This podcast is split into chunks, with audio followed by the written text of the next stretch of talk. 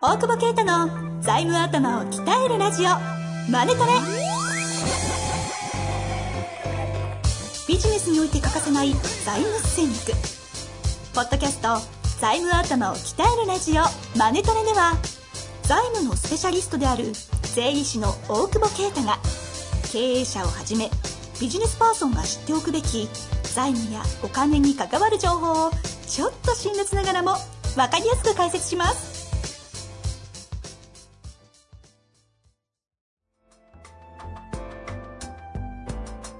こんにちは、遠藤和樹です。大久保啓太の財務頭を鍛えるラジオ、マネトレ。大久保さん本日もよろしくお願いいたします。よろしくお願いします。さあ、えー今日質問質問が来ておりますので、早速ご紹介していきたいと思います。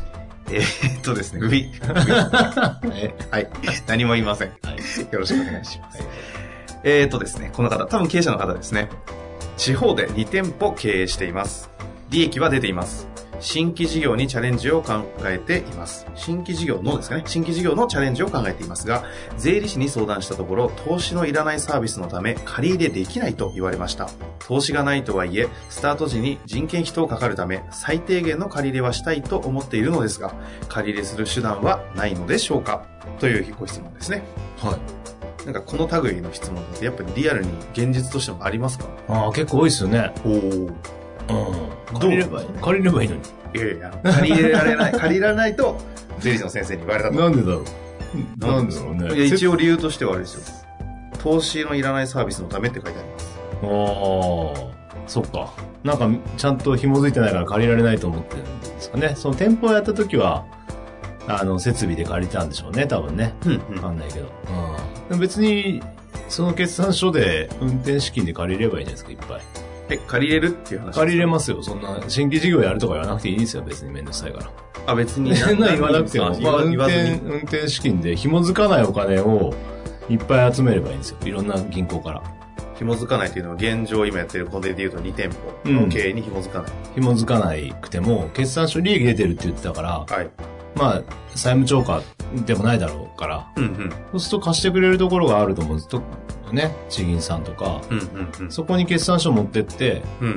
貸してって言えばいいんじゃないですか。以上ですか？え、以上です。以上ですか？なんかでも、理由がないと借りられないとかっていう人ね、いますけどね。あ、やっぱりいるんですか、うん。この間もなんか、はい。えっ、と、借りられないから、車、500万ぐらいの車買って、それを理由に借りたら、借りれるって言って、税理士に言われましたって。それをでもそしたらお金残んないですよねって質問されて、残んないですよって。え、それを経営に、新規事業とかに使うってことができるんですか？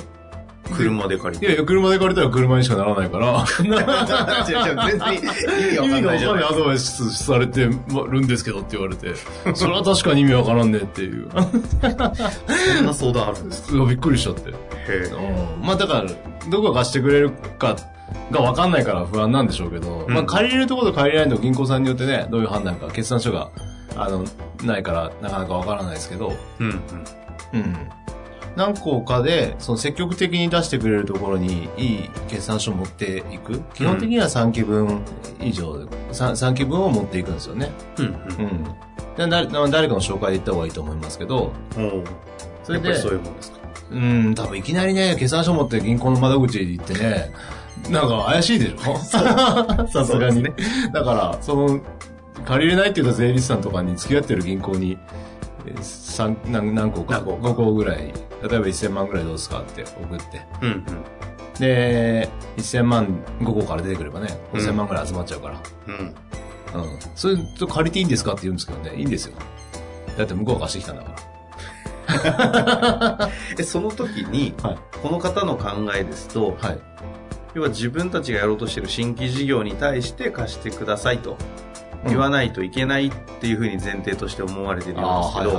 ここはどうなんですか？あのーまあ、ケースバイケースですけど、例えば FC をやるとか、ある程度こう、計画固く出てるとかね、はい。なんか、その、しん、あのー計画に信憑性が高い場合は出した方がいいケースももちろんありますけど、うんうん。そんなに今調達が、あの、多分、今の感じだと設備にしか借りてないだろうから、うんうんそうすると他の余剰資金として借りてないと思うんですよね。そうすると普通に借りちゃった方が、やっぱ新規事業って、怪しいじゃないですか。あ危ない可能性があるじゃないですか。まあまあそうですよね未来ですからねうんだからそれは、だから創業の時は創業ゆ、まあ創業はもちろん新規だから、創業融資って制度があるわけですよね。はい。でもそれも、やっぱり今までやってた仕事だからっていうのがやっぱ審査上すごい重要になるわけで。うんうん。そうすると今までね、ね、ねなんか飲食やったのに急にエステやりますって言った時に、うん銀行がそこで出してくるかって、ちょっと危険だよねってなっちゃう可能性が高いですよね。確かそしたら何も言わずに、こんな感じなんですけど、まあちょっとお金持ってやっていきたいんですよね、みたいなことを言って、うん、騙すと。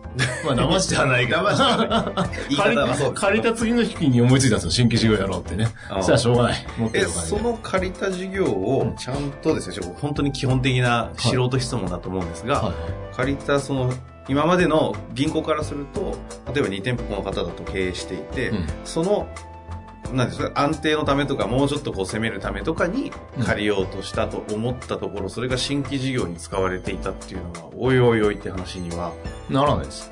あまあ、それすごい赤字とかあったら文句は言われるでしょうけど、うん基本運転資金で借りるので、まあ、運転資金か設備資金じゃないですか、大きく。うんうんで、設備はもう完全に紐づくんで、うん。うん。ですけど、運転は別に自由に使っていいので。まあその法人としての運転資金。そうです、そうです。事業に対してやってるわけではないのか。そう、その事業だから貸したっていう借り入れには大体ならないので、うん。なので自由に使っていいから、あ、なるほど。そうです。で、そんなことで新規だなんだ言わずに、複数項で、まあだから前提としてはちゃんとその、ね、今利益出てるって言ったけど、うんうんいい決算を組んでるというか、はい。決算書がやっぱ3期分美しければ、うんうん。調達っていうのはあっという間に伸びますよね、実は。うんうん。そうすると、大久保先生の観点からすると、この質問に関しては、え、普通に借りれるじゃないというなんで銀行行けよっていう話。なるほど。そう。普通に借りれますよ。でもそうやって税理士の先生にたまたま言われて借りれられないと思っちゃうケースってある？いや、あるし、あと借りようとしても何に必要なんだって言われてね。ああの、そんなにいらないでしょみたいな。あ。うん。悪くなったら借りられないんだから。で、このね、質問してくれた方いいなと思うのは、うん今後のリスクを考えて、先に借りとけって思ってますからね。確かにね。先に借りたいってことでしょ。うん雨の日に傘借りて、ああ、晴れ、晴れの日にね、傘借りて雨だったら返さないっていうね。いいんじゃないですか、基本的には。そのいいだから、赤字でも持つようなぐらい集めちゃった方がいいですよ。だからもう10個ぐらいに行って、おのおの出るの一気に1ヶ月ぐらいかけて、1ヶ月ぐらいで一気に集めちゃって。ほ決済になったらなんでこんな借りてるんだって言われてね。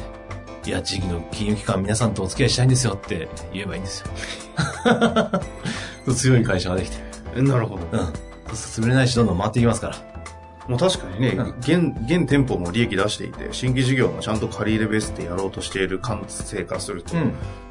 まっとうって感じまあ、ですか？と、だからもっと借りた方がいい。こういうケースで、うん大久保先生のところに相談は必要ないですか？一旦自分で十分できるんじゃないのって感じなんですか？自分でやったらいいんじゃないですか。いいかげ冷たいのか優しいのか分かりませんけど。あ、でもそういうことなんですね。はい。なるほど。まあ、今回の結論としては、一言。借りれますと。借りれば？借りればじゃないです。借りた方がいいですよですね。はい。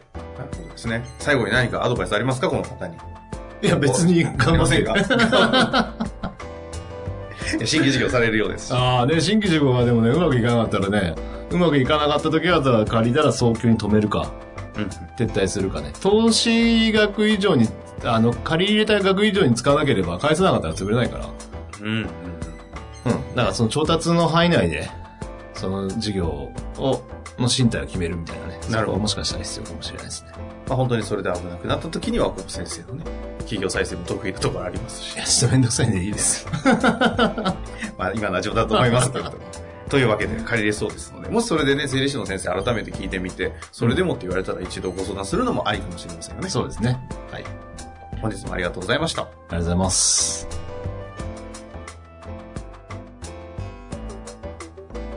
本日の番組はいかがでしたか？番組では大久保携帯の質問を受け付けておりますウェブ検索で「税理士カラーズと入力し検索結果に出てくるオフィシャルウェブサイトにアクセス。その中のポッドキャストのバナーから質問フォームにご入力ください。またオフィシャルウェブサイトでは無料メルマガも配信中です。ぜひ遊びに来てくださいね。